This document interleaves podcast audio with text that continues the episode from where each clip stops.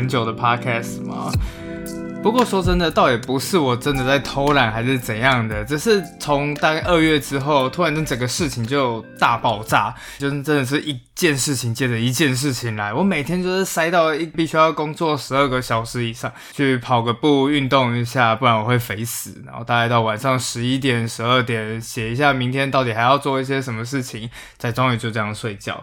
就是真的这样子回想起来，其实我也真的不知道到底中间发生了什么，你就只会记得你好像一直很忙很忙很。忙很忙，而且最神奇的一件事情是，当我打开账户之后，我还是很穷。就原本我一直以为自己做一个 freelancer，要么就是很忙，但是在物质生活上面是感到蛮快乐充裕的。但我后来才发现，哦，没有，人生其实是可以两全其美的，就是又忙又穷这个样子。这中间到底发生了什么事情？好，那闲话不多说，我们就开始今天的故事吧。今天到底要讲什么东西呢？其实今天要讲的是我两三个礼拜前文章就已经写好了，它的主题还是跟上次一样，然后就做一个时尚史。对不起，因为最近实在是太穷了，所以我现在很喜欢做一些富贵逼人的东西，就总觉得好像可以满足一下我那个无处安放的欲望。而今天的主题就是 Gucci 豪门谋杀案。大家就是不晓得有没有进电影院，然后去看过 Lady Gaga 主演的那一部。但我突然间就对这一起事件还蛮感兴趣的，而且我还特别去搜寻了一下当年的一些报章杂志，才发现，哎，当年真的算是蛮耸动的。其中有一个标题就讲说，嫉妒、狂妄、爱与欺骗，究竟古驰家族到底遭遇了什么事？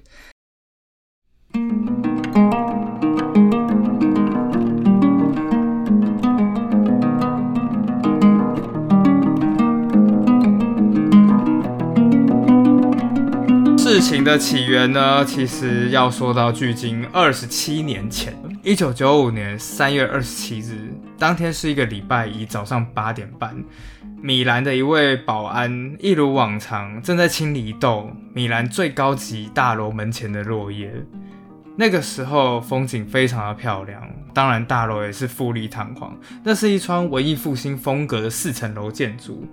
前面竖立着一排高耸的西洋山与白杨树，隐隐约约就可以看到后方的公园绿草如茵。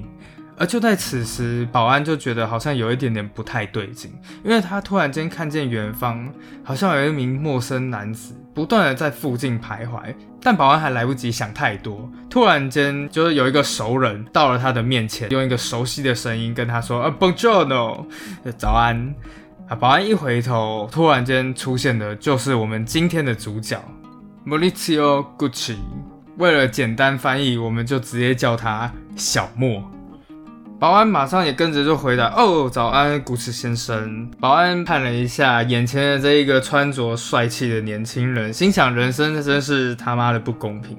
大家平平一样都是人，但为什么就是有的人就像我一样，就是在门口然后当保安？但眼前的这个年轻人不但有钱又帅，而最重要的是还有个身材火辣的金发女友。但就在古驰走进门的那一瞬间，神奇的事情发生了。突然间，那个徘徊的男子很快也就跟了过来，接着拉开自己的大衣，掏出了一把枪，在保安还来不及反应前，就对准了古驰先生的背部。嘣嘣嘣！开了三枪，每一发子弹都精准的打在了小莫的身上。小莫瞬间傻了，他倒在地上，瞠目结舌看着凶手，好像在说：“发生什么事了？为什么是我？”但当然，枪手什么都没有说。他举起枪，对准古驰的太阳穴击发，子弹直接射入了小莫的右太阳穴，而这倒霉的小莫就这样子瞬间归西。就在枪手转身准备离去时，他突然间瞄到了旁边那个满脸惊恐的保安一眼，接着重新举起手枪。保安一看到，吓得大叫：“啊，不，这不关我什么事啊！”但枪手当然才不管，接着就对保安连续开了两枪，之后就这样离开了。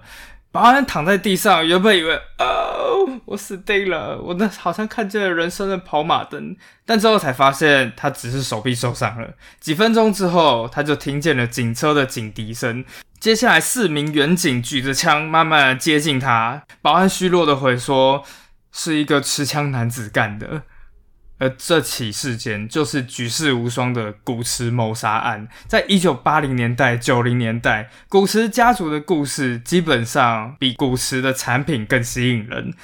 就在这起事件之后，无数的人开始怀疑死因其实并不单纯。有人开始认为说，这个名牌可能牵涉到各国的非法交易，甚至是家族的内部斗争。但就在这起事件发生两年之后，米兰警方才终于查到下令谋杀的背后真凶——他的前妻 Patricia。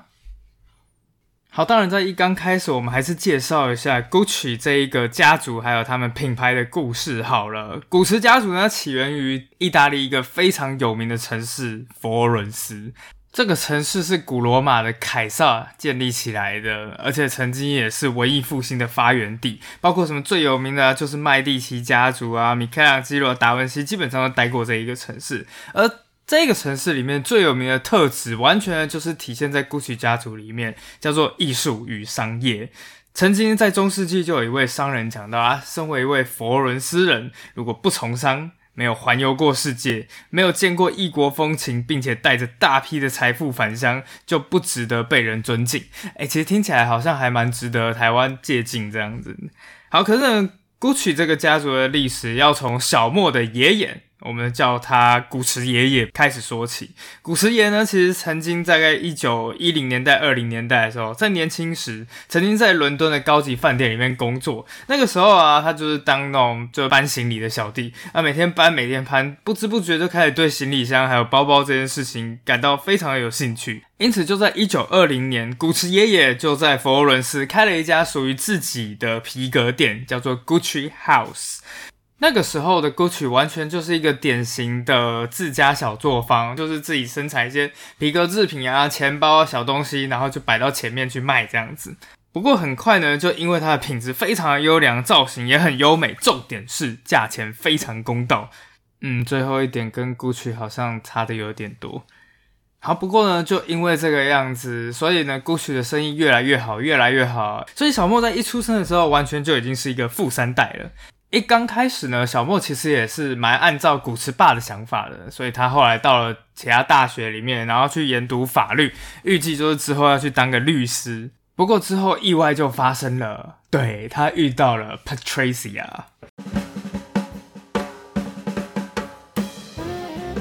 在《歌曲豪门谋杀案》里面，Lady Gaga 演的就是 Patricia 这一个角色。这个角色在之后非常的有名，他到最后甚至被称为时尚黑寡妇。而他最有名的一句话，想必大家一定都听过：“It's better to cry in Rolls-Royce than to be happy on a bicycle。”我宁愿坐在劳斯莱斯里哭泣，也不愿意坐在脚踏车上笑。对，所以就是一个欲望蛮深重的女子的。就在一九七零年的一场晚会里，小莫在人山人海里遇见了 Patricia。当时的小莫跟 Patricia 大概都是二十一岁、二十二岁。一个在 party 里面的人，当时就回忆到，那个时候 Patricia 穿着一件美丽的淡紫色薄纱洋装，而且在全场的女士里面，只有她没有穿上内衣。而且就在这个时候，小莫第一眼就看见了身穿洋装、身材一览无遗的 Patricia，接着就被 Patricia 紫罗兰般的美丽眼睛吸引了。啊，总之他是这样说的啦，但我才不信呢。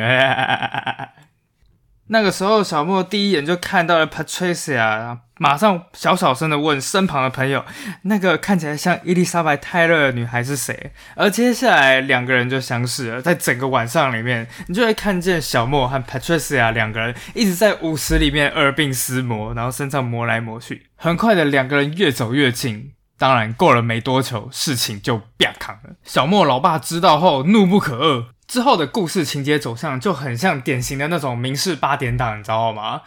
我爱他，我要跟他在一起。不，你不准跟他在一起。我爱他，我要娶她为妻。不，你不准娶她为妻。他只是要的是你的钱。父子俩越吵越凶，最后老爸受不了，直接开大绝。你们两个中间才不是爱情，他只是想要得到你的钱而已。但他不会的，我要剥夺你的继承权，你不会从我这里得到一分钱，他也不会。小莫一听到之后，气急攻心，马上就收拾了一个手提箱，就开始离家出走。小莫就这样子离开了老爸身边。不过呢，爸爸跟他断绝关系没有关系，因为他们还有大伯啊。好，在电影《故取豪门谋杀案》里面饰演大伯的就是鼎鼎大名的艾尔帕西诺，而就是影评里面讲唯一知道在干什么就只有艾尔帕西诺而已。虽然我不知道这到底正不正确，但是艾尔帕西诺真的就把大伯那种非常有生意头脑、风流倜傥的精品商人形象模仿的惟妙惟肖的。事实上，从以前年轻的时候，大伯就已经开始很有生意的脑筋。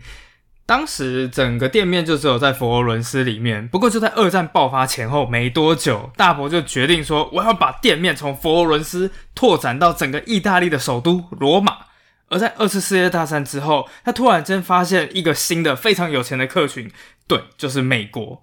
那个时候，大伯很快就发现，哎，美国来意大利的观光客好多，因此大伯就马上决定，我要让 Gucci 进军美国。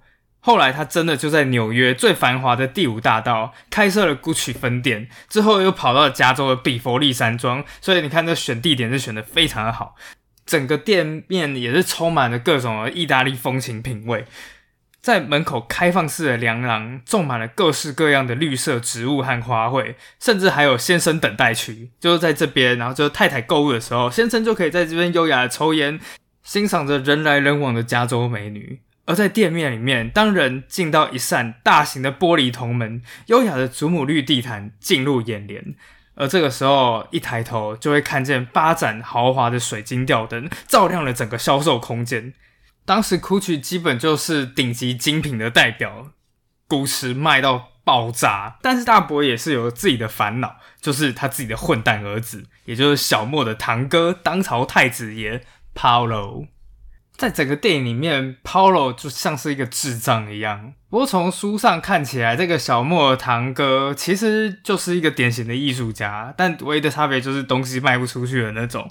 他先是在美国，然后帮自己的老爸工作，后来就被丢出去，丢到跑到欧洲的古时分店，然后又被欧洲分店给赶走。堂堂一个当朝太子爷，然后在两边不讨好的情况下，Paulo 马上就选择我要干一个天才的决定。我要成立自己的 Polo Gucci 的副牌，这一件事情马上就传到了 Gucci 总部。总部听到之后差点没晕倒，因为看看到那个当朝太子爷的设计，如果这个东西一推出来，古驰可以说是全完了。而且甚至到最后，这一个当朝太子爷甚至要在超级市场摆放他的商品。我的天呐，一个精品品牌到最后就是在超市里面都可以买到。沟渠家族从上到下，从左到右，全体成员都尽了全力来阻止这个天才的太子爷。不过后来太子说：“哎，没关系，我自己去找生产商。”结果呢，后来就是最夸张的一件事情是，他跑去找另外的生产商，然后就生产自己的东西不要紧，甚至到最后，沟渠家族还发现说，那个太子还在外面的生产商里面生产沟渠他们自己的产品。这真的就差不多是在卖盗版的啦，只是卖盗版的人刚好是一个货真价实的 Gucci 家族的人而已。那这样到底算什么？最后果不其然，太子爷最后和老爸冲突越来越深。之后在一场董事会里面，整个 Gucci 家族围着太子爷就是一顿饱以老拳，带头还是自己的亲爸爸。后来还是太子爷自己逃了出来，然后不断看着看到人就喊说：“打电话报警，打电话报警，他们要杀了我。”这件事情当然毫不意外，也是惊动了媒体。所以在整个一九八零年代，GUCCI 的八卦甚至比 GUCCI 的产品本人还要精彩。整个媒体大肆报道了各式各样 GUCCI 家族斗争，GUCCI 王朝面临家族纷争，GUCCI 兄弟戏强。也就因为这个样子，小莫的大伯听到小莫逃出家门，还自己私底下娶了另一个女子，叫做 Patricia，马上就讲说啊，这到底有什么了不起的？哎，小莫，你来纽约跟我一起混，我来带你见识美洲新大陆的浮华世界。也就因为这个样子，小莫和他的老婆就这样子风尘仆仆的来到了纽约，而这一切都被小莫夫妇看在眼里。当然，他也知道上一辈的人就是要借由小莫他自己的势力，然后去把当朝太子爷给赶走。上一辈的人每天都在耳提面命的提醒着小莫：“你要想办法干掉你堂哥，我们可没有办法一直撑着。”最后，小莫做出了一个决定，他决定和太子联手，然后把自己的大伯给干掉。好了，其实说老实话，小莫的行为也是可以理解的。毕竟呢，他堂哥真的就是没什么威胁性，而且只有除掉最大的那一咖，小莫才有出头之日。而之后就是那个扶不起的阿斗，就随便再找个理由除掉就可以了。而且另外一个重要的原因是，其实太子。手里也不是完全没有武器的。原来太子在还没有被踢出自己公司之前，就一直悄悄的收集公司里面各种各式各样的财务报表。最后他终于发现自己老爸里面有一项致命失误，就原来他爸爸有上百万美元的收入没有如实报税，而是经由假发票然后传到海外去。而很快的，美国的国税局就开始介入调查。而且还真的发现 Gucci 集团有逃漏税的嫌疑。就在此时，小莫终于下定决心，他打电话给自己的堂哥：“堂哥，我想我们应该要谈一谈。我现在有一个构想，可以同时解决我们两个的问题。”最后，他开给堂哥一张两千万美元的支票，就换得他一件事情：在接下来的董事会里面，和他站在同一阵线。没过多久，例行董事会就这样召开了。这个时候顾曲的掌门人，也就是小莫的大伯，根本懒得参加。他以为啊，这反正就只是一个一般的会议。结果万万没有想到，在董事会开到一半时，突然抛出一个临时动议，决定将整个董事会人事大改组。这意思很简单，我们要革命了。那个时候，大伯的人马听到之后，整个吓傻，只落下了一句：“我我我我提议先暂停会议。”之后，马上飞奔到了大伯的办公室。Senior Gucci，Senior Gucci，古驰先生，古驰先生，你一定要马上去会议室，楼上发生革命了。后来，大伯一听到到底发生了什么事情，在听完之后，自己知道自己准备被政变，而且政变的发起人就是小莫本人。这个时候，他叹了一口气，才发现自己真的是引狼入室。因此，他说道：“如果真的是这样。”那我上楼也没什么用了，我们什么也不能做。最后人事改组的结果，革命宣告成功，大伯成了所谓的荣誉总裁。但是事实上，当然权力就是彻底被架空。而这个时候，董事会的七席董事，就像中世纪的古代七位选帝侯，选出了 Maurizio Gucci 作为整个古驰王国的皇帝，正式接掌古驰公司。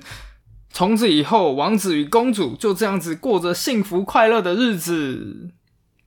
当然没有，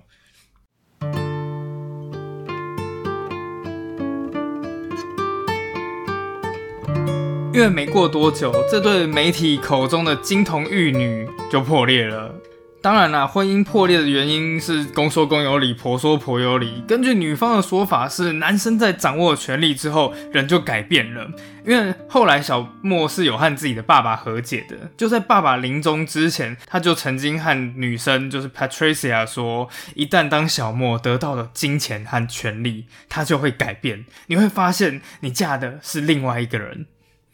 但男方的说法就是，女方从头到尾就是一个拜金控制狂。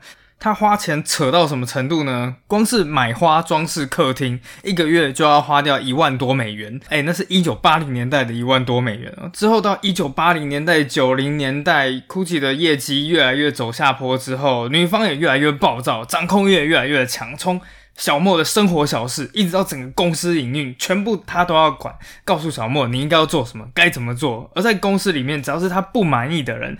他都一定会想尽各种办法来除掉他们。最后，小莫甚至发现，派翠西亚的最终目的就是要取代小莫，拿到整个 GUCCI 的经营权。小莫终于受不了了。他年轻的时候好不容易逃离了高压父亲的掌控，如今他好不容易已经权倾天下，结果突然间发现自己的老婆变成了他的另一个爸爸。很快的，小莫就不再告诉自己的老婆任何公司的事情，而且他的语调也越来越冷淡。最后，在一九八五年五月，事情整个爆发了。那一天原本看起来就跟平常的日子没有什么两样。小莫突然说自己要去出差，在收拾好行李之后，感觉好像一切都很正常的样子。最后还亲了一下自己的老婆，还有两个女儿。但是万万没有想到，隔天下午，小莫的一位朋友就来敲门，然后告诉 Patricia 说，小莫再也不回家了。Patricia 听到整个傻了，他知道两人之间是有问题，没错，但突然就这样子离家，也未免太突然了吧。后来小莫甚至就派了司机，然后来家里帮他们拿行李。Patricia 怒气冲冲的跟司机讲说：“告诉我他现在到底在哪里。”之后就这样子吵了好几天，小莫终于决定和他在一间餐厅里面摊牌。Patricia 问他他们两个之间到底发生了什么事情，小莫终于讲出了真正的原因：“我需要自由，自由，自由。”他向 Patricia 解释：“你还不了解吗？我的父亲过去总是告诉我要做什么，该怎么做。好不容易我解脱了，现在你又来了。我这一辈子从来没有享受过自由的滋味。”听到了小莫这样子的说法，Patricia 无言以对。他问小莫：“你要的自由到底是什么？是要去大峡谷泛舟，还是要买什么红色法拉利？你明明就可以爱做什么就做什么，在这个家就是你的自由。”Patricia 无法理解。这一个人每天晚上十一点就会在电视机前面睡着，为什么会想要拥有凌晨三点才回家的自由？当然，整个谈话也是不欢而散。但之后的几个月，夫妻俩其实还是会为了孩子去做做表面功夫，在白天看起来好像就是一切正常的样子，但等到了晚上，老公就会离开，而 Patricia 就会独自躺在床上，默默的哭着好几个小时。最后，为了将情绪宣泄出来。他买了一本卡地亚的小牛皮日记本，记录他曾经与小莫相识的每一个情节。事情就这样子日复一日，年复一年，僵持了整整七个月。到了一九八五年的圣诞节，小莫终于宣布说他要回来，然后和两个女儿和老婆一起度假。Patricia 很开心，为此他还特别花了一大堆的精力，用各种各式各样的花环、蜡烛、常春藤来把他们的度假别墅布置的美轮美奂。结果就在十二月二十五日，他回来一天之后，就决定要离开了。Patricia 非常的生气，为什么要选在圣诞节这天离开？两个人越吵越凶，最后小莫受不了，直接举手就掐着 Patricia 的脖子，把他往墙上硬压，嘣的一声。这个时候的 Patricia 仍然也不服输，他直接讲再用力啊，你是没吃饭吗？最后小莫还是转身离开了。随着小莫的离开，整个圣诞假期和他们两个婚姻也跟着结束了。派翠西亚之后说，只有混蛋会在圣诞节那天抛弃自己的妻子。好，可是就是这整个离婚官司整整打了十年。不过呢，就在这个时候，小莫其实已经算是摆脱了这一段婚姻了。有钱又单身的他，终于能够自由自在的享受着新的单身生活。他先是交了一个长腿的金发女友，接着又找到了一些房子，然后把它租了下来。月租呢没有很多，二十五万美元。接着又开始大刀阔斧，把整个房子里面从里到外全部都翻新了一遍。他不但仿造的是圣彼得堡皇宫的地板，然后再镶嵌，在整个大厅入口还各放了一座半人半马的雕像。反正整个就是要多豪华有多豪华。不过呢，就是随着小莫和女友的关系越来越好，他给原配 Patricia 的钱也越来越不固定。这个时候呢，原配当然也越来越愤怒。每天晚上，他都会把自己关在幽暗的卧室里好几个小时。但是很快事情就会越来越糟，因为 Patricia 突然间发现自己有偏头痛的毛病。当每天晚上入睡之后，他常常会因为头痛而痛醒。而最后是他十五岁的女儿受不了了，有一天对 Patricia 说：“我不想再看。”看到妈妈，你受苦了，我要打电话找医生。最后，Patricia 跑去医院检查，而检查出来，她的左脑长了一颗体积非常庞大的脑瘤。整场手术非常危险，Patricia 的存活率真的不高。直到医护人员将她推进手术室之前，她仍然一直在寻找着小莫的身影。就算已经不是丈夫了，但是至少他还是女儿的爸爸。然而，他却一直没有出现。Patricia 回忆道：“当时我就这样子孤零零的，我不知道我还不能不能活着走出来。但他居然不愿意来看看我。我们虽然分居了，但我还是他两个女儿的母亲啊。”现在过了几个小时之后，麻醉药终于消退，Patricia 也清醒了过来。他看一看围在病床周围的脸孔，首先第一映入眼帘的就是自己的母亲。接下来，他看到自己的两个女儿。但还是没有小莫。这个时候，派翠西亚终于气疯了。那个王八蛋甚至不来看我一眼，我会要他付出代价，他会活在地狱里面。一个复仇的种子就这样子逐渐种下来。但派翠西亚不知道的事情是，其实是派翠西亚的母亲因为怕太过刺激他，所以才要小莫别来的。而钱的事情其实也不是因为小莫不付钱，只是因为那个时候品牌整个开始逐渐崩塌。事实上，在整个一九六零七零年代，GUCCI 的确是一等一的品牌，但在一九八零年代，GUCCI 在年轻人的心中已经过时。没有人知道小莫这个时候，他光是自己的债务，还不是公司的债务，已经到达了好几千万美元。在书上写上，有其中一个月，小莫的司机甚至必须要砸了自己儿子的小猪铺满，才终于能够让小莫筹出钱给自己的前妻。好，随着销量下跌，公司的现金流也开始变得凄惨无比。小莫那个时候每天一睁开眼睛，就是要想办法挽救 GUCCI 这艘下沉的铁达尼号。有一天，Mauricio 终于很开心，他冲进董事会，宣布说：“我找到方法了。”董事会说：“到底什么方法？”最后他们讲，就是把所有的滞销商品全都卖到中国大陆。想象很丰满，现实很骨感。没想到这价值两千多万美元的东西，到了香港之后就不见了。对，那可是两千万美元呐！董事会赵三餐天天对他炮轰。当时有人叙述，在股池董事会的内部就是极度绝望，比绝望还绝望。最后在压力之下，身为董事长的小莫只好做出一件。不得已的决定，他引入外部资本，把董事会里面所有反对他的人全部都一一除掉。最后，他找到了一家中东的投资银行，一个个对董事会成员发起诉讼，逼得对方流离失所。之后呢，再用中东的钱将董事会的位置买断。原本他的想法就是，那既然把我董事会的敌人一个个除掉，那就只有我在唯我独尊了。但是万万没有想到，等整个董事会的家族势力全都清光之后，那家的中东银行就开始对他逼宫了。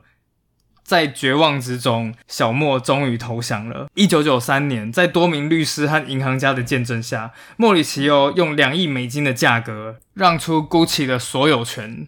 就在此时，GUCCI 家族正式与 GUCCI 这个品牌彻底脱钩。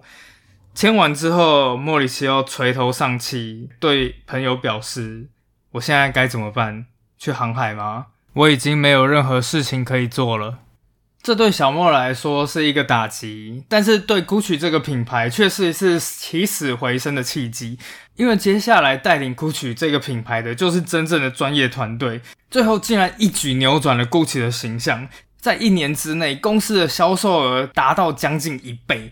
不过呢，GUCCI 的辉煌都跟 GUCCI 家族没有什么太大的关系，因为就在 GUCCI 销量节节高升之时，小莫就被刺身亡了。很快，前夫死亡的消息就传到派翠西亚耳中。派翠西亚先是大哭了一场，在冷静之后，他就在他自己的卡地亚日记本中写下了“天堂”。原本以为事情就这样子过去了，但万万没有想到，就在两年之后，两辆警车停在派翠西亚家门口。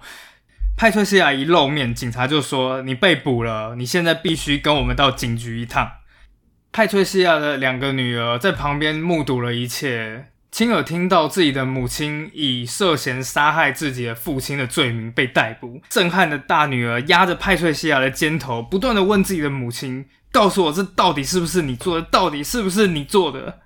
派翠西亚没有讲话，很长一段时间之后，才对他说：“我对你发誓，这不是我做的。”但是法庭却不认同这样的说法。在经过漫长审判之后，法官宣判，以意大利全民之名，派翠西亚和其他四名嫌犯谋杀莫里吉欧古驰罪名全部成立。派翠西亚年迈的母亲坐在家里的客厅中，最后听到派翠西亚的刑期二十九年。听完之后，他一遍又一遍的念着这个数字：二十九年，二十九年。我已经等不了二十九年了。就在此时，派翠西亚的两个女儿紧紧抱起自己的外婆，三个人一起相拥而泣。整场故事也就到此告一段落。好，那今天的故事就到此结束啦。不晓得大家就是喜不喜欢这种名牌背后的谋杀案？其实真的整个看起来真的是蛮像是八点档的。之后大家还想要听什么呢？是想要再听类似时尚的故事呢，还是我们可以开始来讲一些其他的？突然间发觉好像食物的故事，或者是其他建筑的故事，似乎也是一个不错的 idea。大家有没有什么想法呢？告诉我哦，拜拜。